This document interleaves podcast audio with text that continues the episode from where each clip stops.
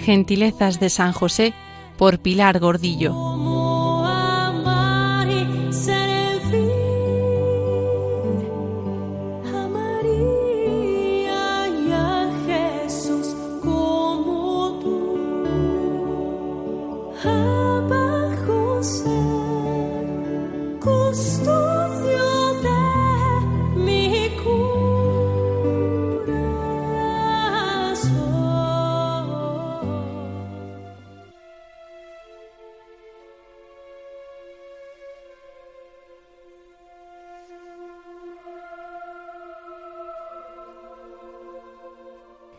El ángel me ha dejado envuelta en luz, inundada de ruaj.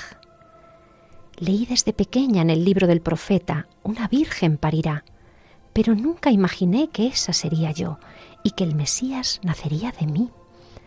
Las palabras del ángel me han esponjado el corazón. Será grande, será hijo del Altísimo y salvará a su pueblo de sus pecados.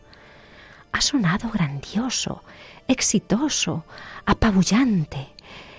Pero aquí estoy, sola y desvalida, sin saber a quién acudir, porque es tan increíble lo que me ha pasado que ¿quién me puede creer? Nunca imaginé que la prueba sería tan grande. José, José, mi esposo, tan tierno, tan solícito, tan íntegro, con el que no he convivido todavía, ¿Cómo vas a aceptar esta historia tan extraña para nuestra razón? Todo matrimonio judío deseamos concebir al Mesías, pero de esta manera tan milagrosa, siendo envuelta por la Ruaj, por el Espíritu Santo. José, puedes presentar la denuncia y mi padre Joaquín también.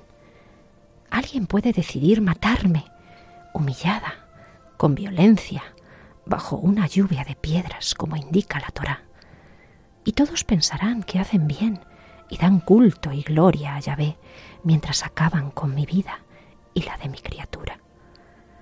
¿Cómo es posible que el obedecer a Dios traiga tantos problemas y enemigos? Tan solo es un ser en mis entrañas, Jesús, y ya se despierta el espíritu del maligno para matarme.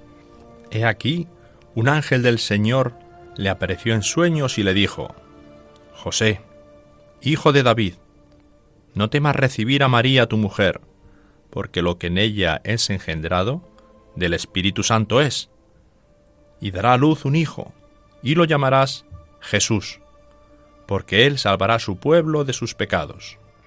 José ha recibido la visita de un ángel también.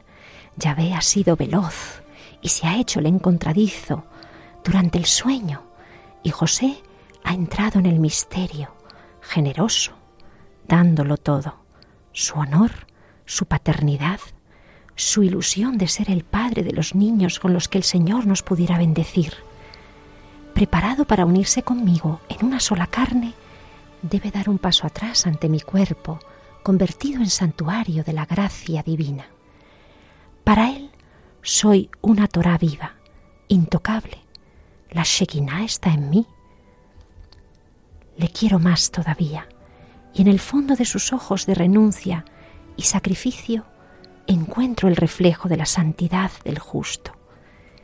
Qué bella es la santidad, qué pura, qué fresca, como un manantial que limpia y da vida y nos renueva. En medio del dolor, de la renuncia, de la injusticia humana, el justo ha dicho también amén a la historia que Adonai ha dispuesto y esto le llena de alegría interior y de plenitud. También por amor a Yahvé ha sido capaz de algo grande e intuyo que esto es sólo el principio de una historia de amor que va a ir a más. Vivir junto a la presencia, convivir con el santo de los santos, junto a la Inmaculada, eso es el privilegio que podemos disfrutar en esta vida. Seguir la mirada de María, estar solícito, presto a sus intuiciones, atento y preparado para percibir y discernir y actuar.